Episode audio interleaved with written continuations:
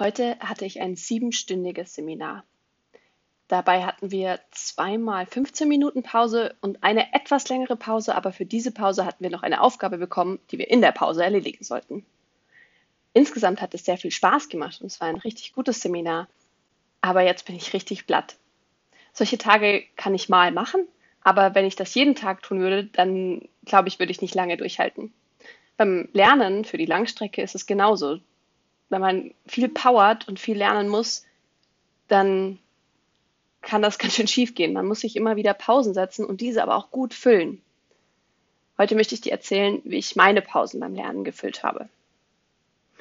Besonders im Sommersemester habe ich gerne eine Pause gemacht, um einen kurzen Spaziergang zu machen. Der musste nicht besonders lang sein, aber einfach mal rauszukommen in die Natur. Das tut mir zum einen die Bewegung gut, aber auch einfach mal die Gedanken laufen zu lassen und nicht den Fokus auf irgendwas zu setzen, ähm, tat mir da sehr gut. Ähm, ich war dann auch wieder viel frischer für die nächste Lerneinheit, weil ich mich eben nicht gerade mit irgendwas beschäftigen musste, sondern einfach alles habe frei laufen lassen können. Ähm, wir hatten in meiner letzten WG dort auch einen richtig schönen Balkon. Da taten auch einfach fünf oder zehn Minuten auf diesem Balkon in der Sonne richtig gut. Also falls du keinen Balkon hast, dann geh vielleicht einfach mal vor die Haustür, weil Sonne tanken tut richtig gut. Na, was anderes, was ich gemacht habe, ist mit meiner Mitbewohnerin Zeit verbracht oder gerade im Corona-Lockdown, wo man jetzt nicht so viele Leute besuchen durfte oder eben keine, einfach mal Freunde oder Verwandte anrufen. Das hat mir geholfen, einfach mal auf andere Gedanken zu kommen durchs Gespräch mit der anderen Person. Und das Leben hat einfach mehr zu bieten, als nur lernen zu müssen. Und das ist mir immer gern bewusst geworden, wenn ich einfach auch aus dem Leben der anderen hören durfte. Ähm, manchmal habe ich mir auch extra ein Gegenüber gesucht, dem ich einfach mal von meinem Lernfortschritt erzählen konnte, was ich schon geschafft habe, weil mir das in meiner Reflexion geholfen hat und auch nochmal äh, Motivation gegeben hat, hey, das habe ich schon geschafft. Ein dritter Punkt, der mir wirklich gut tut, ist die Musik.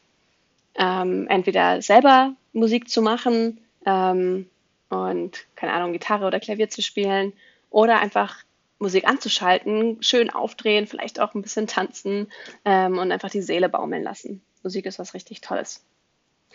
Weiterer Punkt ist Sport. Obwohl ich eigentlich eher ein Sportmuffel bin, lege ich dir das trotzdem ans Herz.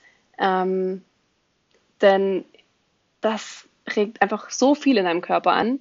Ähm, das ist meistens bei mir eine große Überwindung, erstmal meine Sportklamotten anzuziehen und anzufangen. Aber wenn ich das mal gemacht habe, dann tut es mir richtig gut und vor allem danach fühle ich mich richtig gut.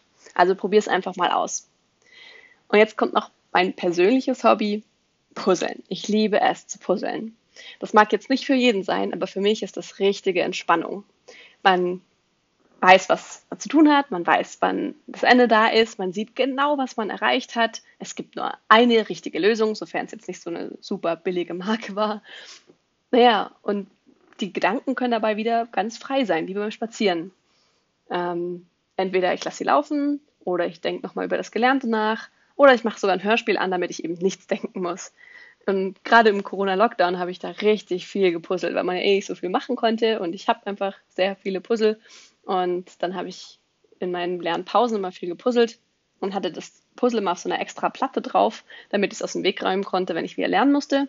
Und wenn ich dann zehn Minuten Pause machte, habe ich mich kurz hingesetzt, so ein paar Teile gefunden oder auch nicht gefunden und dann wieder weiter gelernt. Deswegen wünsche ich dir, dass du herausfinden kannst, was dein Puzzeln ist, was dir gut tut und baue diese Sachen in deinen Lernalltag mit ein.